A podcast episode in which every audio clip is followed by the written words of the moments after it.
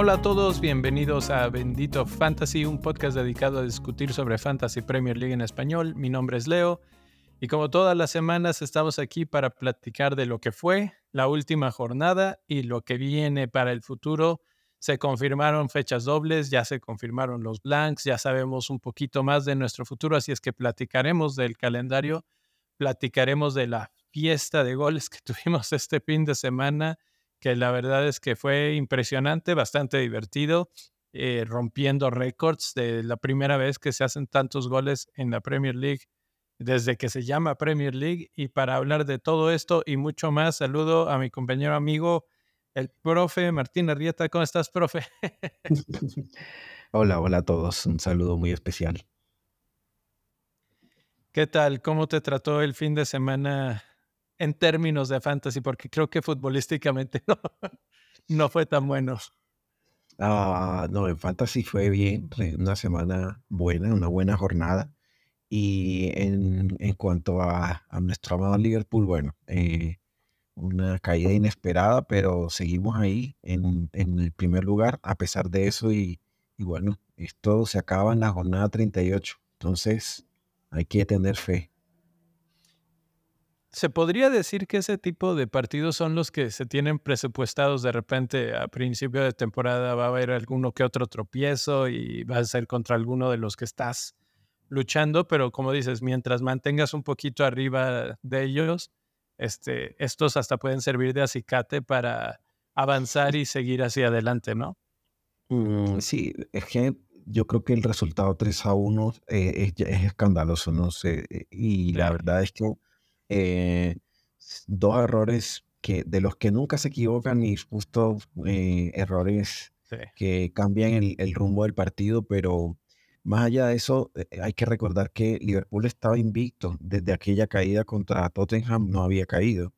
Em, de ese partido polémico que además pues sabemos que aquella jugada que cambió también el rumbo del partido. Y en esta ocasión, la verdad es que por el partido que se había hecho justamente contra este mismo rival, eh, pero por Copa, pues se esperaba ver una, digamos, una presentación más pareja, ¿no?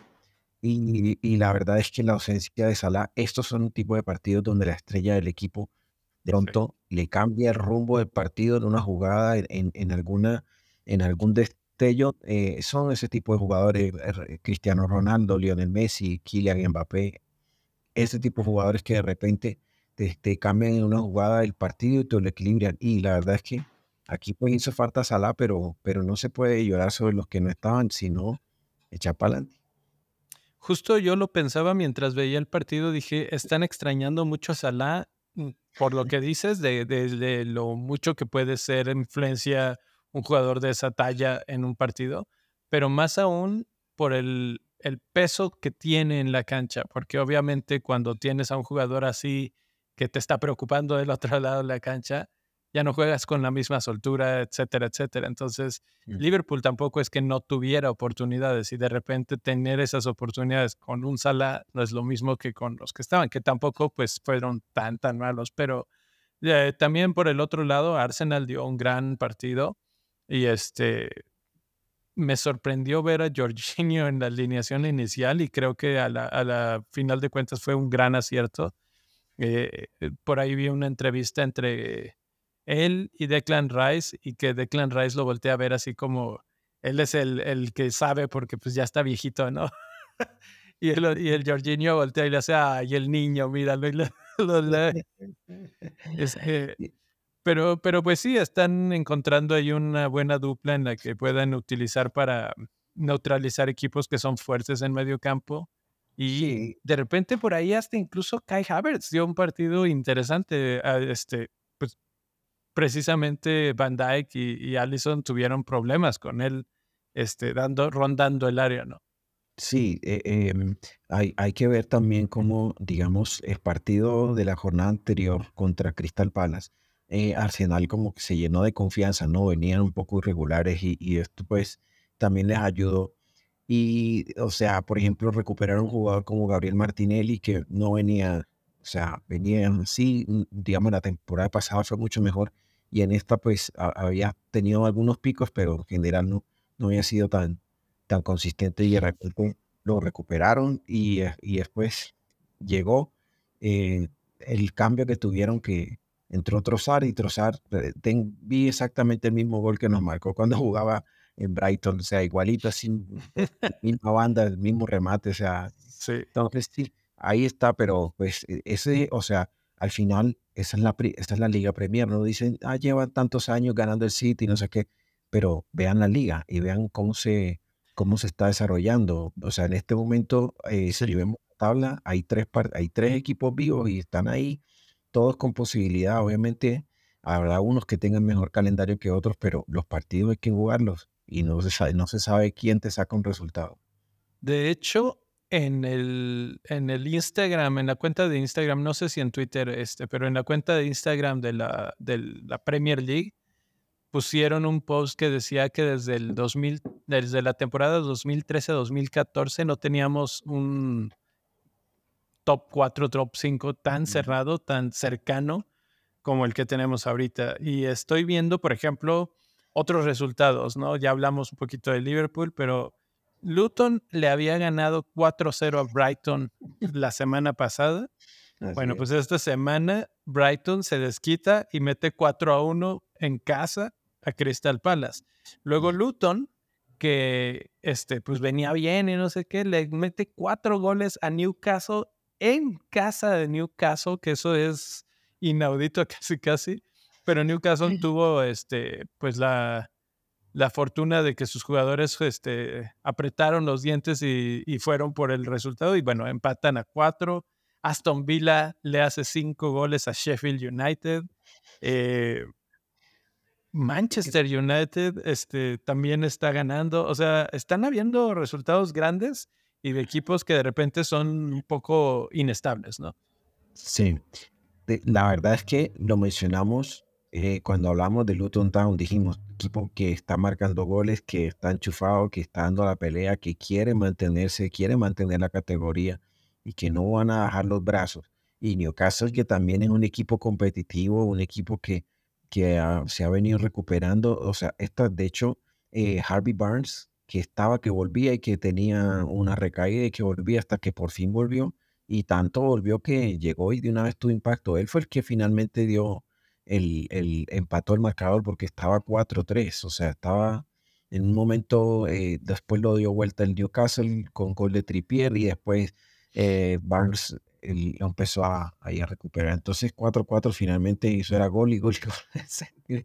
Una locura, pero la verdad es que sí, o sea, es un equipo que, que justamente tiene fecha doble, entonces ahí podremos, si quieren, más adelante analizar qué jugadores son las mejores opciones para, correcto, y qué, qué bueno que lo mencionas ya si están por aquí. Muchas gracias por acompañarnos. De una vez, suscríbanse, dejen su like y vámonos con la información porque hay mucha. hablaremos del calendario, hablaremos de los jugadores más comprados, los más vendidos, pero primero, como todas las semanas, vamos a hablar sobre el top 5 de la Liga de Bendito Fantasy, que estoy seguro que el profe con esto va a sonreír.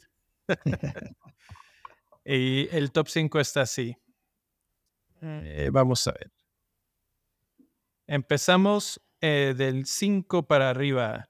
En quinto lugar está Coffee Football Club. En el top 5 tenemos varias, varios nombres conocidos. La verdad es que eh, la comunidad de, de, FPL en español está haciendo bastante presencia en en la Liga de Bendito esta temporada y, sorprende bastante porque, mm, o sea, no sorprende porque, lo, mm, porque los jugadores no puedan, digamos, los de, de, la liga son muy buenos, sino que sorprende que en los años anteriores veíamos que estaban, había gente de, de todos lados, pero, pero no teníamos a, todos estos referentes. Y ahí en, en, la, en el top 5 estamos tres de la, de la comunidad de, de creación de contenido en español. Entonces, pues es algo grato ver ahí esos nombres conocidos.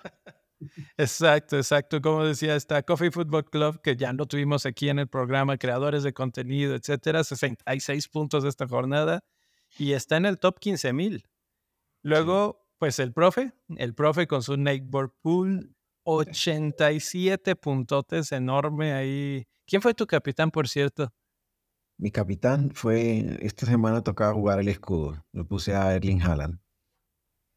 Entonces, eh, estaba entre él y, Watkins, pero la verdad es que con, con, la, con el, como yo les decía ahí en el chat, estaba un poco traumatizado porque la vez pasada había puesto a Watkins contra Sheffield y sufrí demasiado ese partido. Entonces, no, no quise el factor psicológico juega en, este, en este juego. Ya, no, no lo voy a encontrar porque va a estar enterrado entre mensajes, pero hay un tweet por ahí en el que alguien pone capitanía a Watkins la jornada pasada hace nada y, este, y, era contra un equipo que teóricamente no debía de hacer este, nada, o sea, debería de haber hecho puntos. Y esta jornada que no lo capitaneó, Watkins se vuelve loco y hace 15, 17 puntos, no sé cuántos. Es este, esas son las cosas que pues, es muy impredecible de... Sí, e, el héroe de la jornada, mi héroe de la jornada realmente es un jugador de Aston Villa, pero no es Watkins, sino es Alex ah, Moreno. Moreno, claro, claro.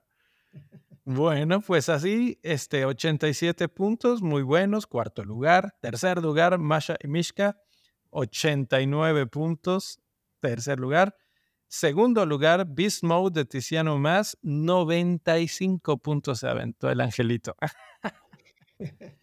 eh, 95 puntos y en primerísimo lugar y manteniéndose ahí con todo, 78 puntos esta jornada, franco-canadiense FC de Jason Góngora, que, que, no suelta, no suelta, ahí está. Eh, a ver si le alcanza, pero, pero la verdad es que lo han tenido más cerca y se ha mantenido, ha encontrado los buenos cambios. Este, qué bien, qué bien, la verdad es que lo está haciendo bastante bien. Así es que esos son los cinco mejores pero obviamente han habido grandes jornadas, este, grandes puntajes esta jornada. No sé si viste, por ahí poníamos en la cuenta de Instagram el puntaje máximo que se hubiera podido tener si tienes a todos los jugadores era 154 puntos. con los... No. y, la verdad no, no lo he probado, pero es un equipo que se me hace que es posible tener con el eh, costo justo. O, por ahí tal vez alguna variante y cabe el equipo. Sí. Y, ese obviamente no tiene capitanía. Esos son los puros puntos. Sí, uff, qué barbaridad. Así es que, este, si quieren ver el, equipo, vayan ahí. Lo, lo, puse en las historias de, del Instagram. Nos puedes encontrar como arroba bendito fantasy. Hablemos pues entonces del mercado altas y bajas, profe. ¿Quiénes son los cinco más comprados? Bueno, tenemos en, el listado de los más comprados ahí. Vamos a ver si está actualizado igual. Sí, está. Mira, en el quinto lugar está Trippier. Hablamos del cambio de calendario de Newcastle que se le venía y que sus jugadores habían recuperado algunos lesionados, estaban ya otra vez mostrando forma. Y bueno, ahí está. Sabemos el potencial que tiene Trippier. Y en esta fecha se mandó asistencia y gol. Entonces, para los que tuvieron a Tripier y los que no lo tenían y miraron con envidia, dijeron no más y a comprarlo. Y tienen buen calendario, entonces sí, eh, vale la pena. Obviamente, teniendo en cuenta que Newcastle tampoco se le ha confirmado ningún blank, entonces en ese sentido también es un, jugador que te conviene tener y te puede ayudar para navegar esas fechas. Phil Foden, el chico del Hactic, en el cuarto lugar. La verdad es que no hay mucho que decir más de Foden, ¿no? O sea, hablábamos en, el episodio anterior, tiene una, suma una buena cantidad de minutos. Pepe está encantado con él, dice que es la mejor temporada, el mejor fútbol que lo está viendo desde que lo tiene y eso, y eso ya es hablar mucho, ¿no? Dice, le pedía estas cosas, siempre le pedía que hiciera esto y ahora ya lo está haciendo y está entendiendo mejor el juego. Entonces vemos que, y se está notando, el jugador está evolucionando. Entonces, pues todo viene en fecha doble, así que sin pensar. Diogo Jota. Incluso el mismo Foden en alguna entrevista post partido lo mencionaba, dijo, me siento muy bien, me siento eh, con mi mejor fútbol en toda mi carrera y, este, y lo estoy demostrando y me lo está demostrando también el, el entrenador con la confianza, o sea, es un poquito de todo y como siempre, ¿no? La confianza es la máxima cosa que puede pasar en el, en el fútbol y ahorita es Foden, es Foden el que, bueno, la, jornada pasada fue eh, Julián, ¿no? Con dos goles, ahora es Foden, a ver quién le toca en esta ruleta de puntos. Ya no, ya no solamente no importa saber quién está y no está, sino además a quién le va a tocar hacer los goles. Bueno, yo creo que con el City siempre, siempre ha sido eso, ¿no? A veces también vemos que los goles se reparten, por ejemplo, veíamos un equipo como Tottenham que eh, en, temporadas anteriores sabía que había un gol y era Kane o Son, alguno de los dos involucrados, rara vez eh, otro por ahí, pero en el City siempre se han distribuido los goles, pero en esta justamente tú dices, mira, eh, ahorita metió hat-trick em, Foden, pero la semana pasada no se fue en blanco, una asistencia por lo menos dio, ¿sí ves? Entonces, y viene así de manera consistente, sí, ya vienen las jornadas de Champions y todo eso, pero Foden ha sumado minutos desde que empezó la temporada, aún con Champions ahí atravesada, con copas y todo. Entonces, y además algo que, que pasa con Pep es que cuando un jugador agarra como esa forma, él no suele sentarlo porque no quiere cortarle la racha. Entonces, por lo que lo mantiene. Eso es algo que Pep sí se le, se le nota. Fíjate que lo único que me sorprende de todo esto y no sé cuánto se haya actualizado porque estos screenshots tienen un par de horas, este, es que está en cuarto lugar. Pues yo, yo imaginaría que después de un hat trick estaría mucho más alto, pero bueno, en tercer lugar está, está uno de los rojos, ¿no? Eh, está Diogo Jota, que ha sido el hombre que ha dado el paso adelante en, la ausencia de, de y pues el precio que tiene hemos visto algunas actualizaciones de Salah eh, en el campo, entrenando en el gimnasio, pero pues la, para la fecha todavía falta, ¿no? Pero aún así, eh, Diogo Jota pues seguramente va a tener minutos y de nuevo viene la fecha doble, Liverpool juega contra Burnley, entonces eh, incluso Jota cuando entra desde el banco tiene muy buen récord, a veces llega desde el banco y mete una asistencia, un gol, entonces creo que la gente está apostando por eso. Erling Haaland pues ya está de vuelta, metió una asistencia, todavía se ve como, como un poco oxidado, como que le falta los tornillos, le falta aceitito así entre los... Al androide le falta eso. Pero sabemos que cuando se aceita y la máquina y empieza ese motor a funcionar, son las máquinas de hacer goles. Lo de Richarlison, lo de Richarlison es algo que es, son esos jugadores que uno dice no entiendo este tipo mete gol, mete goles, mete goles. Mira, desde la fecha 16, 15 puntos, 9, 8, blank, después 8, 8, 7, 15, o sea, y tiene propiedad de solo el 16%. Y ahí es donde uno dice, ¿qué nos pasó? ¿Qué nos está pasando? Y hasta ahora es que se dan cuenta y dicen, no, hay que comprar a Richarlison. El más comprado tiene buen calendario, pero tiene una, eh, los Spurs no juegan en la, en la fecha 26, ¿no? Entonces, de pronto te puede, si ya tienes dos de Liverpool y dos, de, dos del City son cuatro para la fecha doble, pero los de Liverpool no te juegan en la 26. Entonces, te quedarías con dos menos. Si compraste a Richarlison, ya serían tres. Vas ocupando todo tu, toda tu banca para cubrirlo. Y donde tengas alguno que otro más, pues ya te va a complicar. Y bueno, regresa Son. Entonces, vamos a ver cómo cambia la dinámica. Pero Richarlison está muy en forma. Regresa Son, no, no sé si viste las imágenes de Son eh, en el campo con las lágrimas después de la eliminación, que para mi gusto sorpresiva contra Jordania, pero este, tú que has seguido la Copa y que has estado jugando el Fantasy de la Copa Asiática, este, pues ya está fuera Son. Sí, lo, la verdad, estaba viendo el partido, yo, yo, lo estaba viendo y, y yo, el partido en fase de grupos, la verdad, Jordania eh, quedaron 2 a 2 y mostró muy buen fútbol. Como te mencionaba antes de empezar el, el, episodio, la verdad me ha sorprendido el nivel de la Copa Asiática y ha sido una copa de sorpresas. O sea, eliminaron, Corea eliminó Australia que venía jugando sólido, muy bien, venía invicto, no había perdido partido.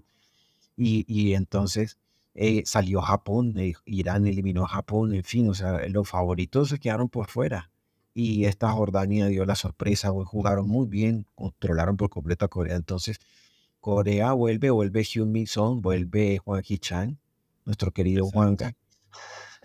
y, bueno, pues, y eso, eso vamos a tener que considerarlo pronto. ¿eh? Pero bueno, hablemos rápidamente de los cinco más vendidos. Eh, Isaac, Julián Álvarez, Solanke, Bowen y Gordon. Esos son los cinco que aparecen en la lista de los más vendidos ¿Alguien que te llame la atención? Bueno, eh, lo de Isaac no, eh, es una lástima, ¿no? Porque venía, venía muy en forma y había calendario bueno para Newcastle. Lo único, lo que siempre sabemos es que si Isaac está lesionado, es buena idea comprar a Wilson. Entonces, eh, que ya está de vuelta y que de pronto ya vaya a ser destrozos otra vez, pero Julián Álvarez. Isaac y Gordon, que ambos son de Newcastle, los dos dice 75% de oportunidad de jugar, ¿no? O sea, tampoco es que estén descartadísimos. y sus eh, siguientes dos partidos son relativamente accesibles, son contra Nottingham Forest y contra Bournemouth. Sí, lo que pasa, lo que pasa es con lo que pasa con Isaac es que el, el tema, el tema de la lesión de él es que ya algo que es crónico, ¿ya? Entonces, sí, sí, sí. Bien y de pronto le alcanza para el de Nottingham, entonces salió tocado y ya en la siguiente de pronto ya no te va a servir eso. Es un problema. Exacto. Y lo de Gordon, bueno, eh, él sí espera que esté, que alcance a estar, ¿no? Pero pues habría que monitorearlo durante la semana. Lo de Solanke, yo, mira, yo tengo a Solanke. Yo esperaba que esta fecha le fuera mejor. Y la verdad es que con Solanke tú ves el calendario y uno dice, bueno, de pronto vas a sacar a Solanke y vas a comprar, no sé, a Darwin Núñez, o lo estás vendiendo por, por Erling Haaland, ¿sí? Que tienen fecha doble y todo esto. Pero es que después de la doble, si uno mira el calendario de Bournemouth, tú dices, enfrentan, claro, enfrentan ahora a Fulham, ¿sí? Esta, esta 24 le debe ir bien. 25 Newcastle, ahí va a estar más difícil. Manchester City en casa, 26. Ahí también está difícil. Después de eso tienen a Burley y a Sheffield, los dos equipos que más goles han concedido en, la, en, el campeonato. Entonces tú dices, ahí fácilmente se puede estar haciendo 15, 16 puntos entre esos dos, si no son más. Wolves, Everton, Crystal Palace y Luton. Es decir, ese calendario está muy bueno como para deshacerse el jugador. Y si lo vendes ahora y lo vas a querer, bueno, a menos que estés pensando en usar Wildcard después de eso, hace sentido, pero, pero sí, el resto, por lo menos esta fecha yo lo aguantaría. Ya para la próxima, pues sí, podría ser. Sí, bueno, esta que sigue, que es Fulham, aquí lo pongo el calendario en la pantalla para los que nos siguen este, en la transmisión. Y, y nos faltó uno que es Bowen, que la verdad, Bowen sí, o sea, él se ve peligroso, patea y hace y trata, pero la verdad es que West Ham no ha logrado reencontrarse con el gol. Y ya, no entiendo por qué lo. Bueno, Bowen, Bowen está entre los. Ah, sí, claro, claro. Está en el cuarto lugar de los más. El segundo de los más vendidos. perdón, cuarto lugar lo estaba viendo de abajo. Al, revés, sí, sí, sí. sí. Este, pero sí, Bowen, bueno, Bowen ha sido una situación ahí de que no sabemos si va a jugar, si no juega, si este, últimamente West Ham tampoco, cuando está y está bien, West Ham es otro.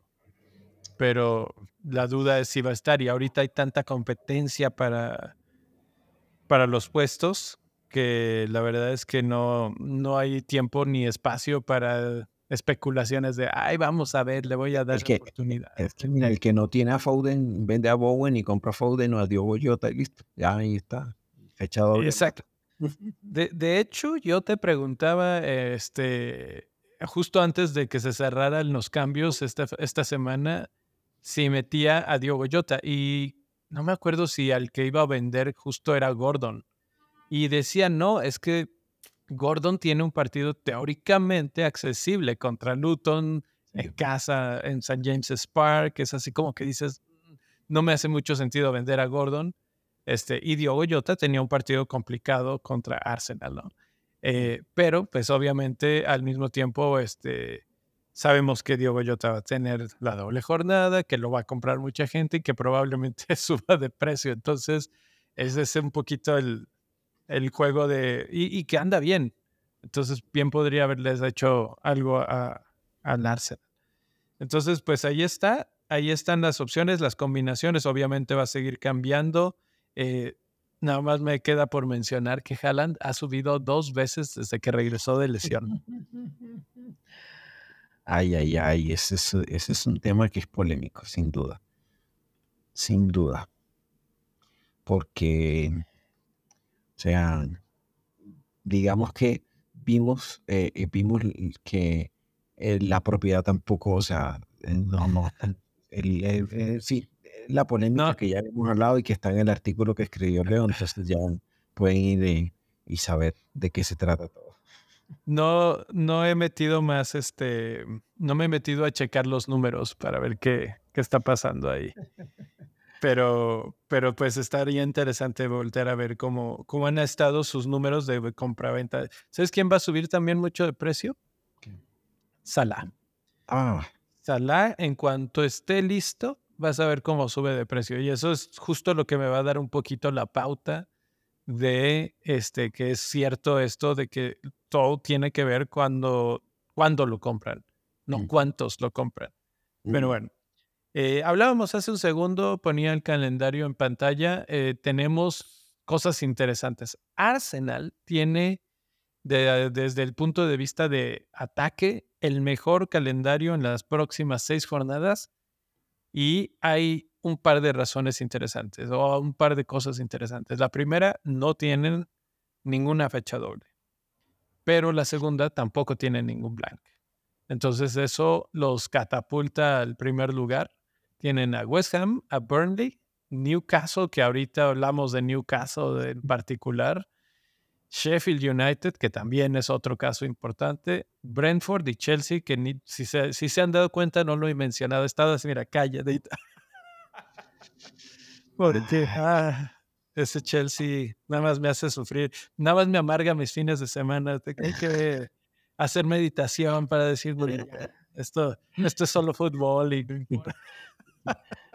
que pedir la cita en la terapia y todo.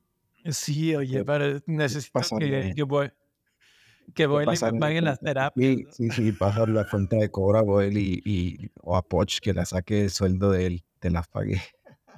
Yo no sé qué tanto creer esto, pero el otro día leía este comentario, creo que en Twitter X, que decía que no podían correr a Pochettino porque era demasiado, saldría demasiado caro, este, y por aquello del financial fair play, este, se, se mantenía un rato más. No sé qué tanto sea cierto. La verdad es que ahorita ya se oye en, en la comunidad de, de, la gente de Chelsea el run run de que ya está, o sea, fuera, ya no lo queremos.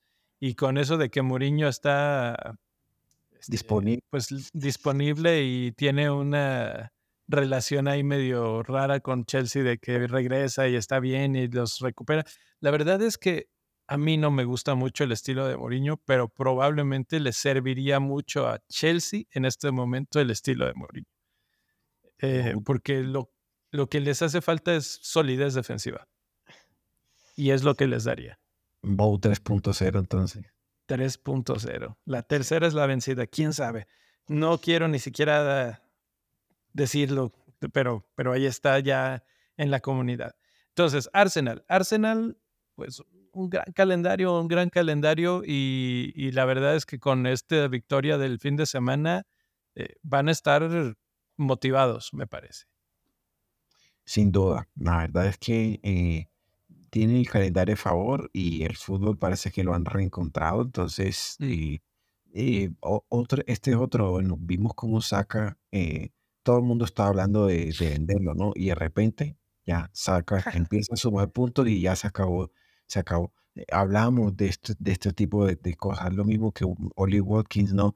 Eh, Bukayo hay jugadores que prácticamente, o sea, por ejemplo, caso Salah, que si no se va a la Copa Africana de Naciones, tú no lo vendes.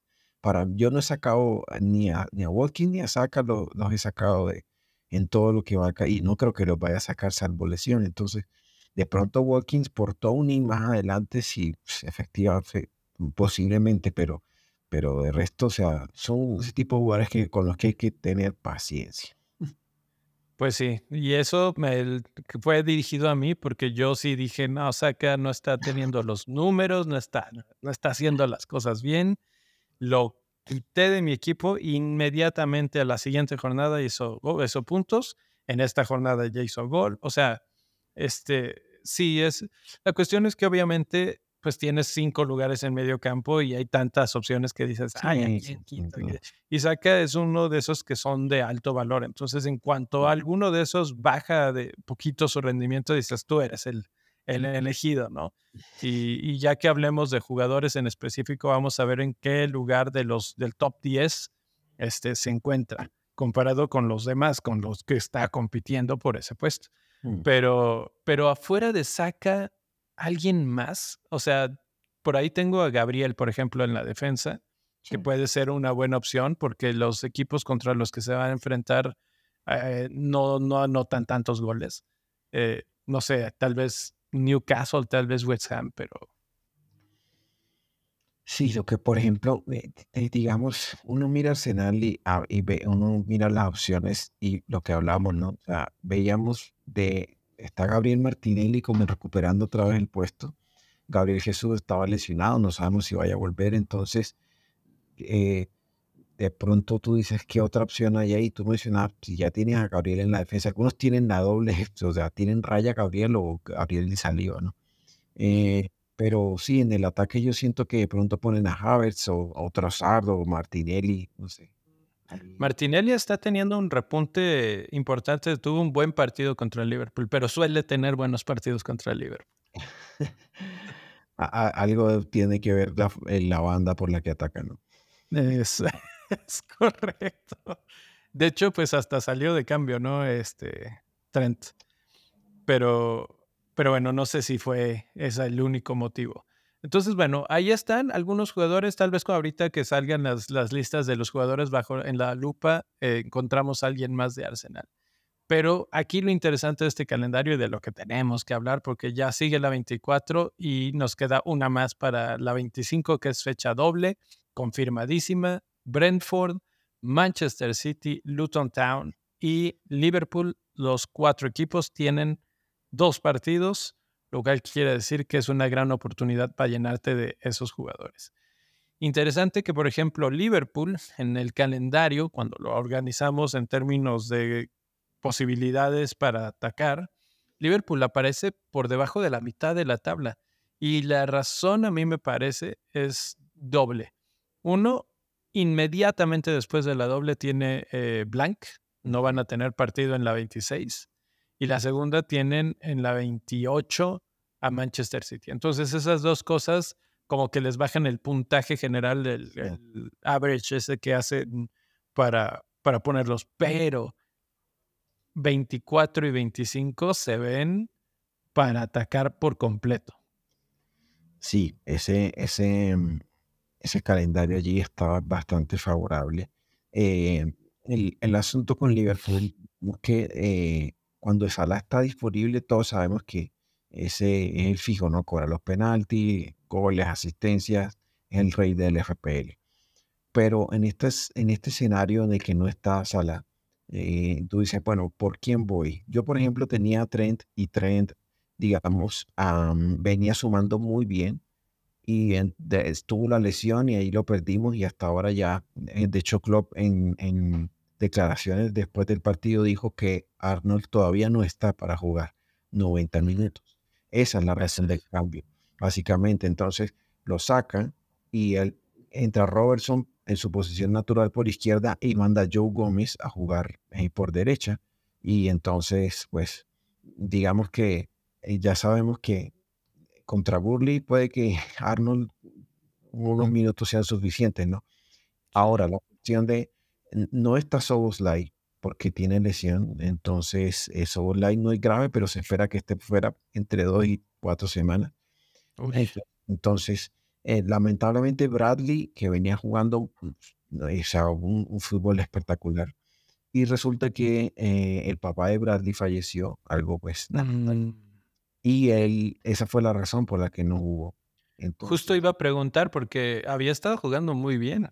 Sí, el papá de Bradley falleció, entonces él no jugó eh, por obviamente motivos personales. La duda ahorita es si él va a volver, porque si él juega de lateral derecho, entonces es posible que veamos a Trent en el medio haciendo las veces de Soboslai.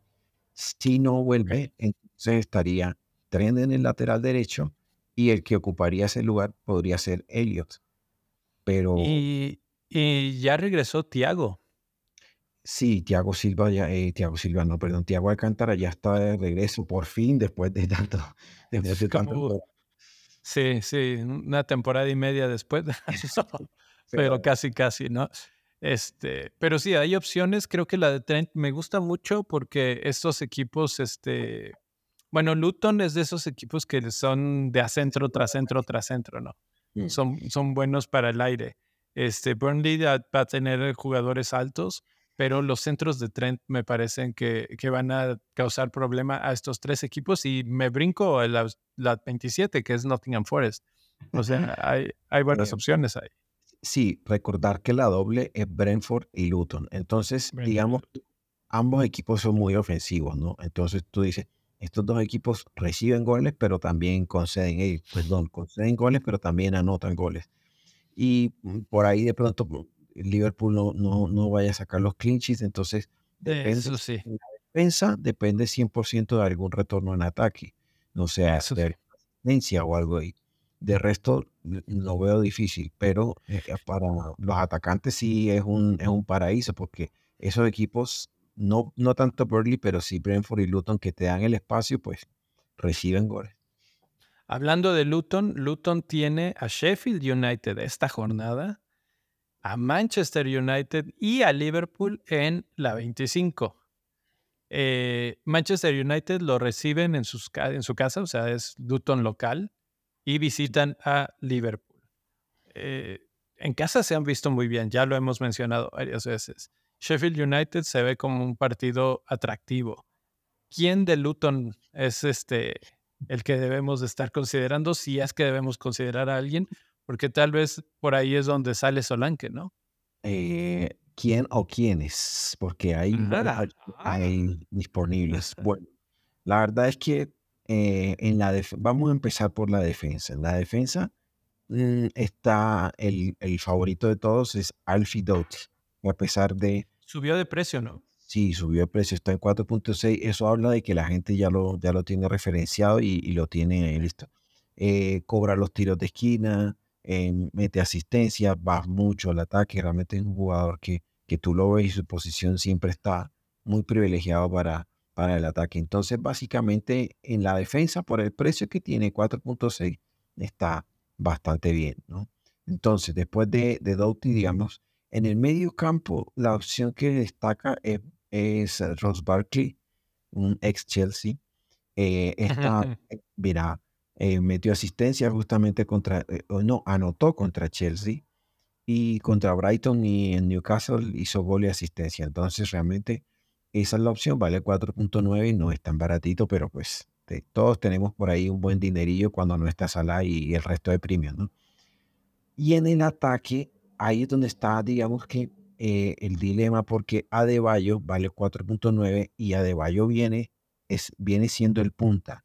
Incluso, o sea, eh, empezaron a cambiar el esquema y Morris ha venido saliendo, no, o sea, era titular indiscutible y empezó a, estuvo lesionado, pero después se recuperó y empezaron a, empezó a entrar de cambio. Ya ahorita sí fue eh, contra Brighton y contra Newcastle fue titular.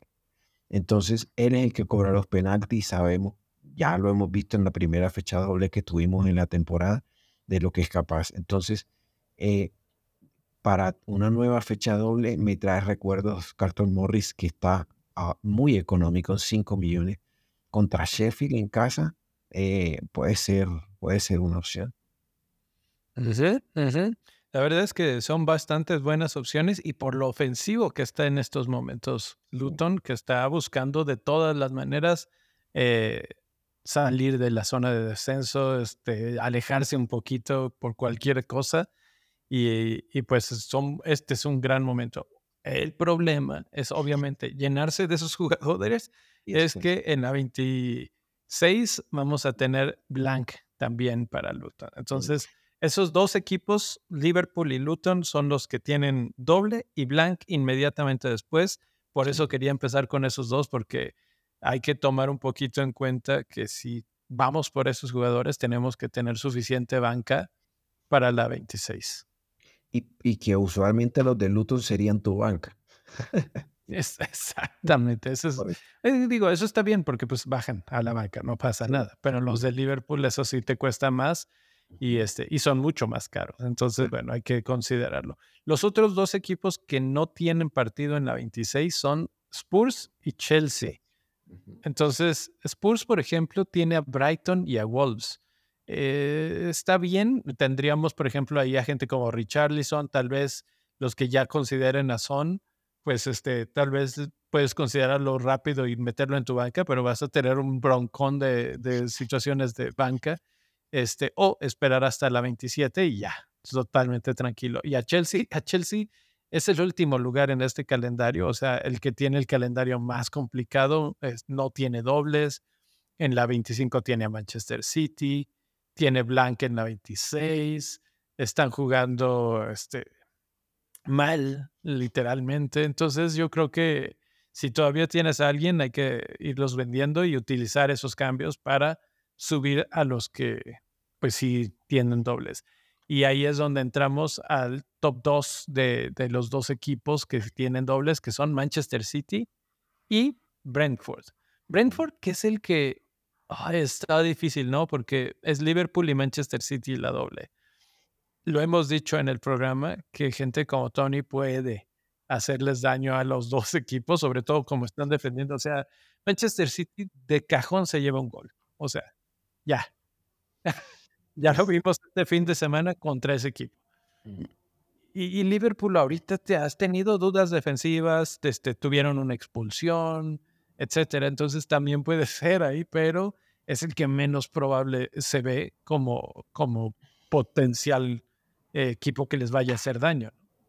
Sí, digamos que, por ejemplo, tú dices, bueno, ¿a quién pongo de la defensa? Porque la defensa de Brentford siempre, ellos siempre conceden goles y, su, y sus laterales no es que sean muy asistidores. Realmente el, el fútbol de Brentford eh, se genera más en contragolpes o en el medio campo a través de, de, de otras de transiciones rápidas. Llega contra Manchester City, vimos que Tony recibía la pelota inmediatamente hacía el enlace y se la, y se la dejaba a Mopé.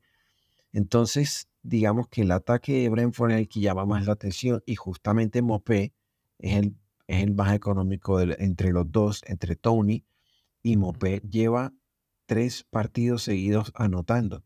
Anotó contra Nottingham Forest, contra Tottenham y contra Manchester City. Entonces, digamos que tú dices, mira, no me alcanza la plata porque tengo a Kevin De Bruyne, tengo a Haaland, quiero meter a Salah, tengo a Trent. Y dices, me gustaría tener un jugador que juegue doble. Del ataque de Brentford, ahí está Neil Pay, vale 5, vale 4.9 y solo está en la propiedad en los equipos el 1%. O sea, literal es un ultra diferencial. Ajá. Y, la, y, la, ventaja es que no tiene Blanca en la 26 y después va contra West Ham, va contra Chelsea y hasta la 28 tiene Arsenal que podría volverse a considerar un equipo. O sea, la verdad es que Brentford tiene un calendario complejo.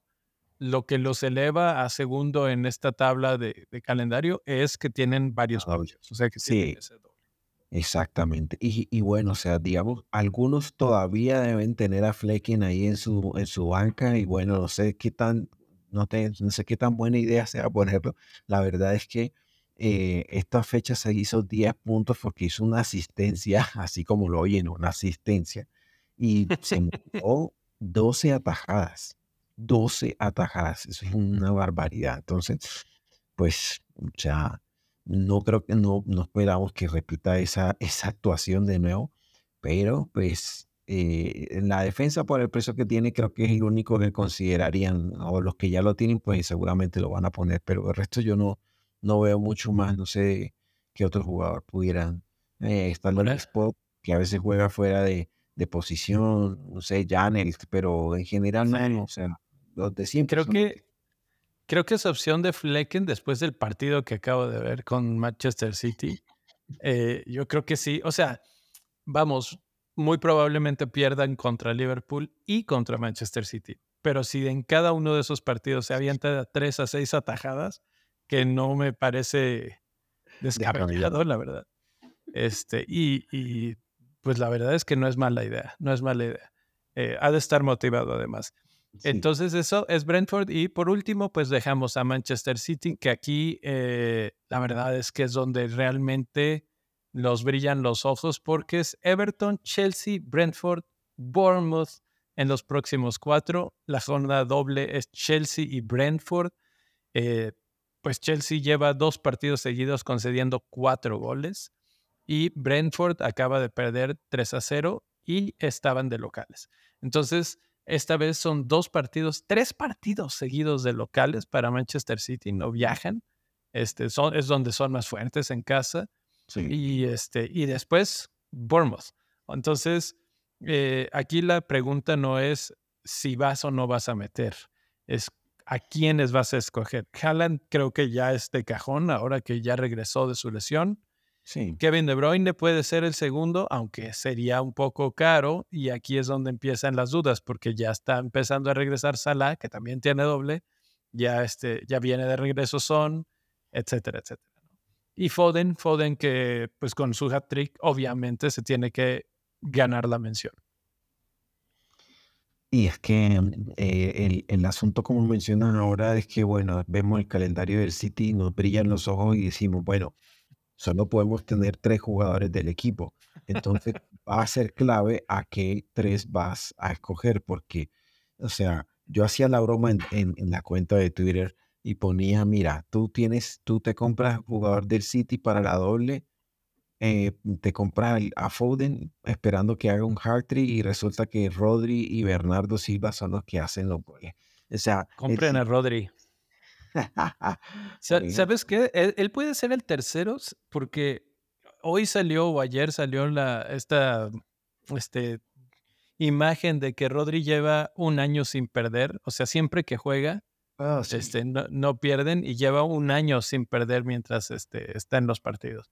Yo creo que él sí juega. Él, él no va a haber rotación o estas dudas que es mucho más difícil.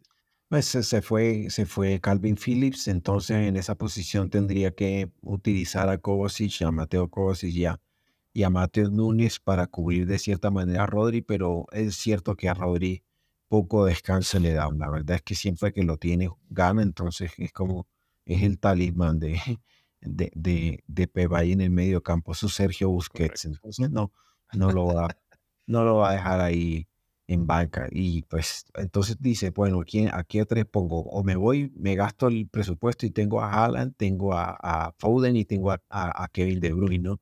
O sea, al final son, es eso, ¿no? Algunos dicen, no, voy a poner a Kyle Walker, pero vemos que el City siempre de alguna manera logran regalar algún gol, ¿no? sí. Sí, sí, yo sí algo de recomendaría es a nadie de la defensa. Ah, o los que van por Ederson también. Aunque bueno, eh, Chelsea, Chelsea no sé si les meta gol, pero bueno, no. De hecho, el partido, partido de la temporada fue ese 4-4, eh, que para mí sigue siendo el mejor partido de la temporada. Entonces, quién sabe, igual y, reaparece Chelsea en ese partido. Eh, pues esos son, esos son las fechas dobles. de repente incluso, y es que esto es difícil, ¿no? Por ahí retuiteábamos hace rato en la cuenta de Bendito Fantasy a alguien que dejó 47 puntos en su banca esta jornada. ya, Aún así no le fue mal, ¿eh? 70 y tantos, 71, 77, no recuerdo, este, en su equipo titular, pero 47 en la banca y dices, uy, imagínate si usas el bench boost y jornadas dobles este, de repente es un buen momento para tener ese, ese buen equipo completito y decir, pues ahí va mi, mi bench boost y, este, y tener de todo un poco, ¿no? Pero obviamente tener mucho es peligroso con el blanca la siguiente. E, es, es algo bueno que mencionas eh, los chips porque mm, hay varios que están pensando en, en, su estrategia de chips, ¿no? Aquí en esta parte de la temporada se empieza ya a definir eso. Y tenemos, tenemos dos equipos que juegan, son equipos que marcan muchos goles, que históricamente marcan muchos goles. Y entonces te hace pensar, Sala, y eh, Haaland está de vuelta, ¿sí? Y Haaland enfrenta en la fecha doble a Chelsea y a Brentford. Entonces dice, ¿será que es material para, para, para el triple capitán? O si no ves el partido, ves el partido de Liverpool y dices, si Salah llegara a estar disponible, y si Salah llegara a estar disponible y se enfrenta a Brentford y a Luton, entonces triple capitán. Pero si usas el triple capitán, no puedes usar el bench boost. O si utilizas el wildcard, no puedes utilizar otro. En fin, no puedes utilizar dos chips ahí. Entonces, ¿qué, qué piensas tú sobre eso? Si, si tuvieras a los dos, o sea, digamos que en la 24 juega ya Salah los últimos minutos y dice, eh, Klopp, ya está listo. ¿A cuál de los dos le darías el triple capitán? ¿A Salah o a Haaland? Ese escenario está interesante, pero la verdad es que, sinceramente... Habría que considerar que, hay, que uno viene de una lesión. Bueno, los dos vienen de una lesión. Sí, pero yo no sé si esta fecha utilizaría triple capitán. No, digo, si, si lo fueras a utilizar. Si lo ah, en el pues, caso, en el caso si lo fuera a utilizar, yo creo que dependería de, de si Salah está disponible al 100%, porque me parece que Brentford y Luton eh, es, bastante llamativa, mientras que Chelsea contra Brentford, bueno, ya vimos lo que el, el City le puede hacer a Brentford, pero pero mm, digamos, Salah es que cobra penales, te, te juega los 90 minutos. Mediocampista. Es mediocampista, si suma un poquito más. Mientras que Haaland de pronto le puedan manejar un, toque más los minutos. Habría que, habría que ver. Sí. Yo creo que eso hay que ponerle, hay que ponerle un pin y obviamente platicarlo la semana que entra, que ya toca directamente la 25. Hoy estamos hablando prácticamente de la 25 este, pero, pero porque es que hay que ir cambiando o planeando los cambios. Por ejemplo, otra buena estrategia, eh, si no hay mucho que hacer en esta 24 de, de cambios, llegar con dos para la 25 es bastante útil. O en caso de esa, por ejemplo, algunos dicen, no, yo dejo mi equipo listo en la 24, en la 25 no hago cambios para poder en la 26 tener dos cambios y sacar dos jugadores que no juegan en, esa fecha. Y así completo. Yo en este momento con mi planeación, si salvara, si salvara la, el cambio en la 25, llegaría a tener 10 jugadores para la fecha 26. Sin necesidad de meter ni un hit. O sea, 10 jugadores es un equipo prácticamente completo. Porque hay, hay quienes contemplan utilizar el Frigida allí que en lo, personal pues te, te permitiría, si metes triple City, triple Liverpool, pues te permitiría, y no sé, tienen también de Spurs, de Chelsea, eso te permitiría tener esos jugadores, conservarlos sin ningún problema. Sí, sí. Eh, tenemos aquí, vamos a avanzar un poquito y a platicar de los equipos. Cómo están atacando, cómo están defendiendo las últimas seis jornadas me encontré datos interesantísimos, como cada vez que, utilizo estas gráficas, que normalmente es una vez al mes, así es que este, ahorita como estamos iniciando febrero, dije, es buen momento, es buen momento. En cuestión de ataque, intentos de gol, Liverpool es el líder absoluto este, en eso y en goles anotados. Eh, en cuanto a goles, Manchester City y Spurs son los que le siguen, pero realmente, realmente, los que se están viendo más efectivos para hacer goles son Luton y Wolverhampton. Y por ahí aparece Nottingham Forest con 18 en, conversión de goles. O sea, realmente, vean dónde está Nottingham Forest. Está en el tercer lugar de abajo para arriba en intentos de gol y aún así ha convertido 11 goles lo que los convierte en uno de los que están siendo más efectivos de las últimas seis jornadas. Qué, bueno que mencionas a, Wolverhampton porque de Wolverhampton hay varias opciones y ellos juegan en la 26 contra Sheffield, entonces es una, es una buena idea tener jugadores o al menos comprar y ahí viene un buen calendario para ellos. Por el precio que tienen, eh, son muy buena opción. No solo viene buen calendario, sino que ya regresa Juanito, Juanqui Chan. Entonces todavía se vuelven más ofensivos. Sí, tiene, tiene a Mateus Cuña, eh, que está en, la forma de su, de su vida, está, metió hack trick, mejor dicho. Ni me lo menciones. Pedro Neto que volvió a la lesión y, volvió a retomar las cosas donde les había dejado. Goles, asistencias, full forma. Eh, y pues si a esa mezcla le pones a Juan, pues la verdad es que por el precio que tienen sí es muy llamativo. Brentford, Tottenham, Sheffield United no tienen blank, no tienen doble. Newcastle que anda mal, ahorita vamos a hablar de ellos. Fulham y Bournemouth. Me parece un calendario espectacular. Y bueno, para hablar de Newcastle rápidamente, vámonos a la otra tabla en defensa por equipos, porque eh, de ese lado Chelsea y, Newcastle son los dos, dos, últimos lugares en cuanto a tiros en contra concedidos. Newcastle lleva casi 50 tiros en contra concedidos en las últimas seis jornadas. Es el que más oportunidades claras concede con 25 y también es de los que más goles ha concedido. No es el que más, pero es de los que más. Junto con Chelsea, Brentford ojo ahí, y Sheffield United. Entonces, este, Newcastle casi, casi que normalmente ahorita, desde, desde que son ricos, los consideramos como, como que no, a estos hay que tenerles miedo, etcétera, etcétera. Pero en estos momentos, como están jugando, como les está yendo, eh, son un equipo que deberíamos de ver como un rival eh, interesante para atacar. Sí, eh, hablábamos de que eh, Newcastle eh, solía tener una solidez defensiva buena y efectivamente, o sea, recuperó toda su línea titular salvo Pope y aún así no están consiguiendo los clean sheets y están recibiendo muchos goles. siguen marcando una buena cantidad de goles, pero no logran tener seguridad. Y eso hace que cuando vemos el, el cuando lo vemos en defensa, contra Newcastle decimos, uy, aquí mejor lo siento a, mi, a, mi, defensor, pero cuando lo pensamos en ataque decimos, no, a mi defensor no, a mi atacante lo dejo porque Newcastle de ahí por ahí le saca algún botín. Sí, sí, la verdad es que me sorprendí bastante de, Newcastle, o sea, lo hemos visto, les metió cuatro goles Luton, Luton, en su propia casa, que dices, este, ¿qué está pasando? ¿no?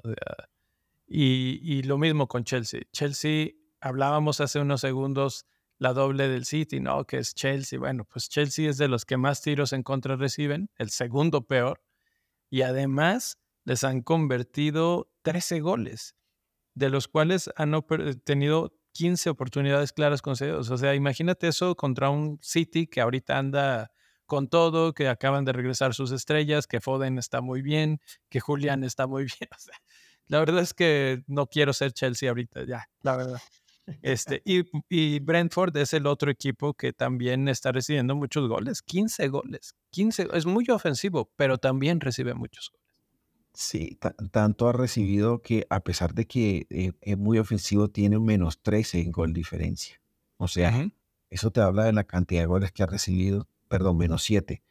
Y, y, que está en el puesto 15. O sea, el último que está en descenso es, es Everton, que está con 19 puntos, pero Everton sumando de a 3 se, pondría con, con, con, 22 puntos, los mismos de Brentford, aunque Brentford tiene un partido menos. Pero, pues, o sea, no están tan bien, usualmente están mucho más arriba en la tabla. Entonces, están un poco apurados. No quieren la llegada, el regreso de Tony les ayuda y cuando cambie el calendario seguramente van a empezar a cosechar más puntos. Sí, sí. Eh, hablaba de Sheffield United y su también. Mm, ah, me volví a quedar. Ahorita regreso. Para los que me están oyendo en vivo, seguimos. Pero eh, Sheffield United, Sheffield United eh, hablaba del calendario, digo, del calendario de los cantidad de goles que, que recibe y su calendario está también interesante porque es Luton, Brighton, Wolves. Esos tres equipos, cuando quieren, anotan goles. Eh, y, podrían ser un, y bueno, y luego Arsenal, que bueno, Arsenal, este, por default, ¿no?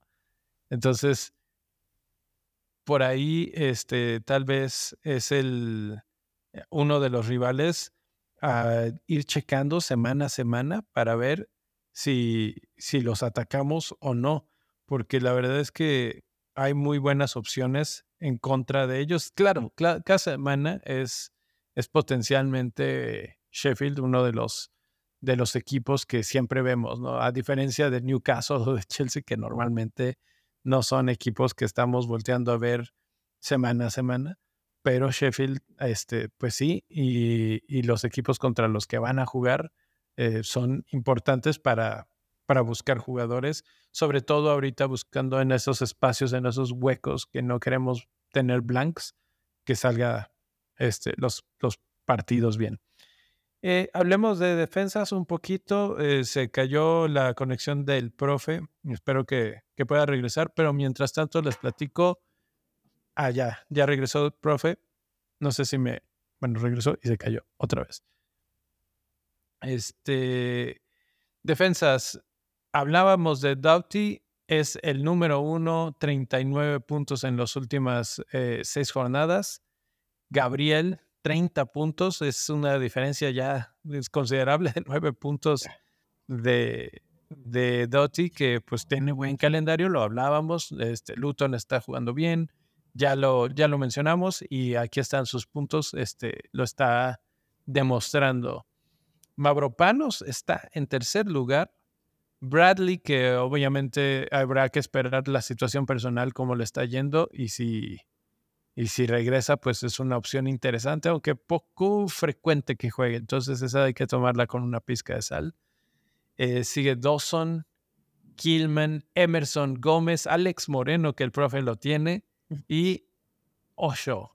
Este, esto obviamente son en goles y de defensas, entonces no es tan, ¿qué tan común es que un defensa meta gol? Los que más han metido son Gabriel, que lleva dos, y Killman, que lleva dos.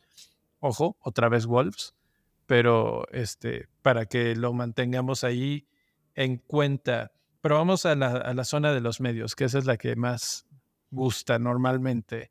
Y aquí sí, aquí sí hay bastante información interesante. Eh, Foden se va a la cabeza de esta lista. 53 puntos en las últimas seis jornadas. Es este Obviamente ayuda mucho el hat-trick, cuatro goles, de los cuales tres fueron en un solo partido. Eh, hay que poner mucha atención para los que nos están viendo en vivo en YouTube o en Twitch. Este, la distancia entre el punto rojo y el punto azul. ¿Qué quiere decir? La distancia entre su XG, sus goles esperados, y sus goles reales, que son los puntos azules. Casi todos, Foden, Olise, Richarlison, Diogo Jota, Palmer, Garnacho, Martinelli y Barkley, todos tienen más goles que los que se esperaría que tuvieran. O sea, están haciendo más, este, están teniendo hasta cierto punto suerte. Sin embargo, los que más están teniendo suerte está Foden, Olise, Richarlison y Diogo Jota, que es el que más lejano está. Realmente se esperaría que tuviera menos de un gol y tiene cuatro. Entonces, una de dos, o es demasiado clínico, algo que por ejemplo hemos visto con Hyun-Min Son, que la que tiene la mete, y no importa que sea una expectativa de gol muy baja, de todas formas la mete, o ha tenido buena suerte y pues las ha metido. Este, profe, ya, ya estás de regreso. Sí, ya. Eh, ah, mencionabas a Diogo Jota y la verdad es que Diogo Jota, la que tiene la mete. Es, es, él es muy, muy eficaz.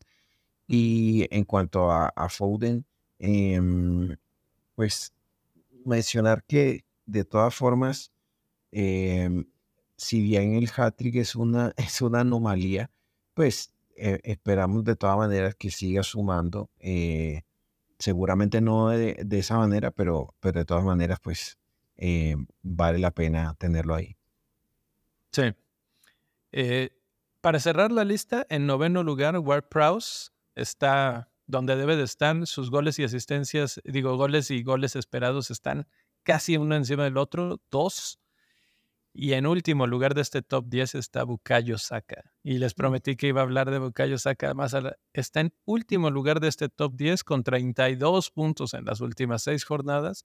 Y por eso yo decía, es que la cuestión es si convierte, o sea, tiene tres goles. Y de hecho podría tener un poquito más, su expectativa es ligeramente más alta de 3, pero está compitiendo contra todos los otros que ya mencionamos, que algunos son más baratos que él y que este, pues de repente están, por ejemplo, Garnacho, del que no hablamos casi nunca, pero está teniendo una gran temporada, está empezando a despegar y Manchester United cuando Garnacho y Hollywood están bien, les empieza a ir bien.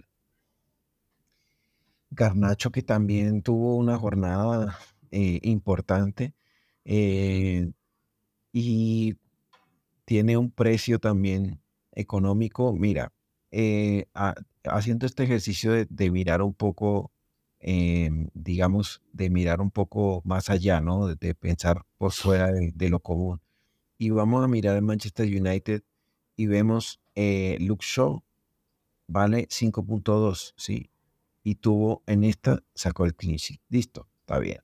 Clean sheet. Entonces, bueno, miremos más allá. Después de este, eh, se confirmó la lesión de Lisandro Martínez. Entonces, ¿quién lo va a reemplazar?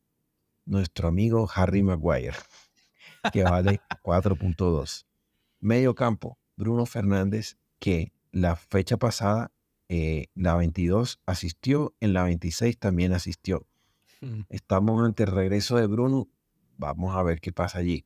Carnacho, 4.8. Para los que piensan en el bench. 4.8. Se vienen unos partidos de, de, United que pueden ser interesantes y puedes terminar usándolo como un quinto atacante. Y por 4.8, pues hemos visto que Garnacho tiene explosividad, que tiene capacidad de hacer, digamos, contra Aston Villa fueron 14 puntos, ahorita fueron 16. Es un jugador que puede llegar a meter los doble dígitos. Y el otro, que así como hablaba de Richarlison, que decíamos, bueno, lo estamos ignorando, ¿qué pasó? Holden en la, en la jornada 19 contra Aston Villa metió 7 puntos. ¿sí? Después él no jugó contra Forest porque estaba enfermo, creo. Y luego vuelve contra el Tottenham. Mete 11 puntos, 10 contra Wolves y 8 contra West Ham. Todo eso de seguido. ¿sí? Entonces, Holden vale 6.9 y está difícil porque los delanteros son bastante, son tres espacios nada más, pero pues ahí está, es, es un diferencial. Justo hablando de los delanteros, eh, podemos mencionar... Los, jugadores de, United. Sí. Mm, Déjame. Regreso. Ya, listo. Los, los delanteros los tengo aquí. El delantero con más puntos en las últimas seis jornadas es Cuña de Wolves, 40 puntos. Este, su XG y, sus y su G no están tan lejanos, eh, es menos de un gol de diferencia. Eh, a comparación de Chris Wood, por ejemplo, que tiene 39 puntos, o sea, es uno solamente, uno menos que Cuña, increíblemente pero él sí, su diferencia de goles es casi de dos goles. Mm. Watkins, Watkins que anda muy bien y que es el otro delantero que siempre tenemos todos, ese es Haaland, Watkins y alguien más. Entonces, este, ese alguien más es la pregunta, ¿no? Ahorita podría ser Cuña, que está jugando bien y su equipo tiene buenos partidos y no tiene Blanc. Ahí hay uno, anote. Porque el que sigue es Solanke, que lo estamos vendiendo. Casi todos lo quieren vender para buscarle acomodo y un calendario complicado, etcétera. Tiene cinco goles en las últimas seis jornadas. O sea, tampoco es que esté en el hoyo, pero se complican sus partidos. Hollywood tiene cuatro goles en los últimos seis y 37 puntos, solamente tres de cuña. Este, bastante barato, lo acaba de mencionar el profe. Entonces, eh, Hollywood Garnacho levantan la mano ya de manera importante. a Debayo 35 puntos, 5 goles, también levanta la mano. Julián, Julián creo que es el que este, sale perdiendo un poquito aquí, aunque es un jugadorazo y probablemente este, regrese, o sea, de retornos ofensivos. Eh, con la rotación creo que vamos a empezar a verlo un poquito menos de minutos. Es de los jugadores que más minutos ha jugado para Manchester City y él sí creo que le va a tocar ya ahorita un poquito de descanso. Sí, mira que nosotros en esta fecha, todo el mundo, yo lo vendí y compré a Haaland y todos esperábamos ¿no? que fuera la fecha en que, bueno, ya le van a dar descanso y Pep, y no. de repente, de repente Pep se inventa esta formación ultra ofensiva con todo al ataque. O sea, mandó, tenía a Haaland en punta y detrás de Haaland tenía a Foden, a Julián Álvarez y a, y a Kevin De Bruyne. O sea, una locura. Y entonces... A ver, si, si tuvieras a, Julián y a Haaland, ¿a cuál tercer jugador escogerías? ¿A Foden o a Kevin? Por la, por la relación de costo-beneficio tendría a, Foden. Mm, puede ser. La verdad es que te cubre bien porque, como decimos, ¿no? Es, ellos, los puntos de ellos rotan mucho, no es necesariamente uno el que hace todos los puntos. Luego tenemos a Joao Pedro, Morris y al queridísimo Darwin Núñez, que si hablábamos de la distancia entre goles y expectativa de goles, él la tiene al revés. Él, les esperan cuatro goles y ha metido tres. Ha metido tres. O sea, es que en el momento, de repente nos va a sorprender con 20 puntos, van a ver. Pero va a ser una cuestión de mucha paciencia y teniendo a los, otra vez, a los competidores que acabamos de decir, pues tal vez prefieres tener a Hollywood que es mucho más barato y que está haciendo las cosas un poquito más consistente. Claro, lo que pasa, y lo que pasa con, con Darwin es que se viene fecha doble. Entonces. Esa es la cuestión, eso es importante. Eso es, por eso es que ahí le gana la, la partida, como diríamos, le gana la partida a ambos y, y llama la atención. Sí, sí, este, de estos, bueno, obviamente más los del City, ¿verdad? Pero Darwin por eso puede ser interesante. Eh, ¿Arriesgarías ese puesto con el tu tercer puesto con Darwin Núñez? Lo que pasa es que yo no tengo, o sea, eso sería pensar ya en un wild card, porque si, si hago la estrategia, o sea, si tengo, si traigo a alguien más de Liverpool, por ejemplo, me queda más, más fácil la opción. Yo tengo a Bowen, para mí sería más fácil traer a Jota. Y con eso quedaría con dos de Liverpool y dos de Manchester City y ya no tengo problemas si en la 26 vendo a alguien y ya puedo completar el equipo. Porque yo sé que las fechas dobles, o sea, las fechas dobles son muy llamativas, pero tenemos que pensar, digamos, si tú piensas en a, lo, en lo largo de la jornada, cuando te vas a dar cuenta, tú dices, sí, el jugador en la fecha doble me hizo 10 puntos, pero en la siguiente no jugó. Entonces, esos 10 puntos tienes que distribuirlos y realmente hizo 5 y 5. Y si solo haces 5 en la fecha doble o 6, realmente te hizo tres y luego en la que no jugó, si lo promedias, te viene a dar tres también por partido. Entonces, no vale la pena. Ahí donde hay sabes qué? Digamos, tratar de ver un poco el potencial del jugador. A ver, entre mayor cantidad de puntos te hagan la doble, mejor te cubre. Creo que mencionas otro, otro punto bien importante. ¿Quién va a jugar más minutos? Ah, ahorita, ahorita regreso mencionabas algo importante. Eh, ¿Quién jugará más minutos? Y Diogo Jota me parece que tiene más firme los minutos con Liverpool ahorita que el mismo Darwin, que no arrancó en el partido pasado. Muy probablemente por la situación que traía de la potencial lesión en el pie, mm. que, que es un algo raro, ¿no? O sea, si estás lesionado en el pie y no puedes arrancar, ¿por qué sí puedes jugar un ratito? Entonces, como que como que está un poco extraño, pero como quiera, ahí está Gakpo, que le hace un poquito de sombra y que pues sí le podría voltear a ver a, a Klopp diciéndole, a ver, este cuate está fallando todo, dame chance a mí, ¿no? y este, y a ver, pues eh, déjame fallarlas también a mí.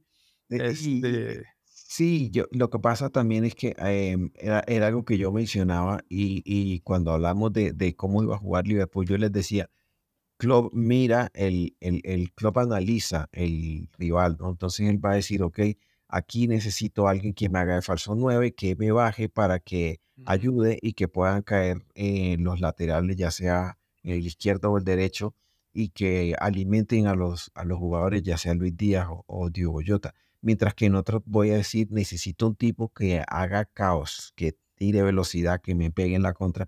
Entonces, eso va a depender también mucho del rival. Yo creo que lo de Gapo sí fue como que el departamento médico, el departamento médico le puede decir, mira, Darwin no está para jugar en los 90 porque puede haber una sobrecarga en el pie y, lo mejor es que solo juegue eh, un tiempo reducido. Entonces, pues él toma la decisión. Porque sin duda que, o sea, con todo y que sí puede fallar cuatro en un partido, pero yo prefiero que me falle cuatro en un partido a que no tire ni una vez a puerta. Lo prefiero siempre. Yo quiero que mi goleador esté tirando a puerta. Entonces, esa es la diferencia, que Darwin tira y tira, alguna va a entrar, y si no mete, hace asistencia. Entonces, él aporta al ataque, yo siento que vale la pena tener. Pues ahí está, ahí están los equipos, ahí están los jugadores que más puntos han dado y cómo están moviéndose sus expectativas con respecto a lo que están haciendo. Eh, obviamente el calendario ayuda para darnos un poquito de guía y me regreso al calendario nada más para eh, platicar sobre el... Eh, eh, profe, ¿has pensado en qué capitán vas a poner? Esto es, em, yo creo que estamos, eh, pasamos de la, de la temporada en la que podíamos experimentar con el capitán y podíamos probar uno y otro y, nos divertíamos. Pero estamos otra vez en una, en una época en la que hay que jugar al escudo. Ahí está. O sea, salvo que tú estés muy convencido de que algún otro jugador te va a sumar muchos puntos, yo la dejo en Erling Haaland contra Everton, que si bien no es un equipo que no, sea, no es la defensa más sólida del mundo, tampoco un equipo que se vaya a comer cinco goles, ¿no? No es que se los coma.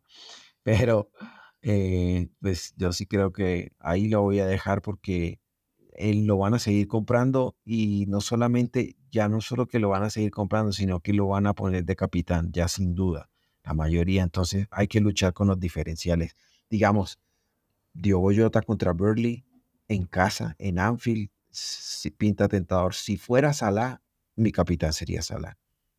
Pero como no, es Salah, entonces eh, no, no me arriesgo. nada más para mencionar esos dos equipos. Burnley es el tercero peor de, en cuanto a tiros en contra concedidos. ¿Y cuál era el otro equipo? Este. ¿Contra quién va? Everton, Everton, Everton. es el cuarto, el cuarto peor. Ahí, ve. Eh, entonces, sí, Everton ha concedido 10 goles, ha dado 15 oportunidades claras en los últimos seis partidos. Entonces, la verdad es que sí es difícil no pensar en Haaland, excepto porque yo sí lo he visto un poquito este, como tieso, como que no, no está. De hecho, no fue en esta jornada, fue en la anterior, en el que abanica de plano un remate. Entonces, este, tuvo un mano a mano que en otro momento de la temporada lo clava sí o sí en este último partido. Y, y yo dije, no, ya, ahí está el gol de Haaland. Y bueno, además de que Flecken estaba jugando modo Dios, eh, la verdad es que Haaland todavía no está en esa. Claro, falta que un partido pase y ya todo el mundo recuerda de lo que se trataba. Pero por el partido y por las cosas, por cómo está, eh, me parece que Kevin De Bruyne le puede competir la capitanía esta semana. Sí, sin duda también es cierto. O sea, De Bruyne sabemos que mete un gol, dos asistencias y ya tienes ahí 10, 15 puntos. Eh, es decir, eh, ahí yo creo que tenemos, por ejemplo, tenemos mañana, tenemos un Aston Villa Chelsea. Entonces, todavía, digamos, eh, se puede recoger un poquito más de información de lo que pueda pasar, ¿no? Y ahí determinamos quién será el capitán. Eso, de hecho, nos da pie para mañana lanzar la encuesta de capitán. Ya vuelve después de este periodo tormentoso de, de, locura. Entonces, ya vamos a ver si ya tenemos otra vez la encuesta y eso también nos ayuda a ver qué, qué piensa la gente. Así es, pues ahí está. Jóvenes, muchas gracias este, a los que estuvieron aquí todo el programa. Les agradecemos muchísimo. Si eh, no nos han dejado su like, ya saben, un like, una suscripción ayuda mucho a todo esto y si lo quieren compartir con sus amigos en sus grupos de WhatsApp, de Telegram o lo que sea, pues mucho mejor. Eh, profe, como siempre, un placer platicar de fantasy, meterme dudas por todos lados, así de ahora qué voy a hacer tengo dos, dos transferencias, no sé si usarlas las dos en esta o una y guardar la que sigue. Yo creo que eso será, pero vamos a ver. Eh, porque, porque sí quiero mandar a la fregada varios. Sí, sí, estoy como para un menos ocho en estos momentos. Uh, vale, bueno, vamos a ver, vamos a ver qué pasa. De todas maneras, eh, mucha suerte para todos en la jornada. Ya saben que nos pueden escribir, enviarnos sus equipos si tienen dudas y bueno, lechas verdes para todos. Hasta luego. Hasta luego.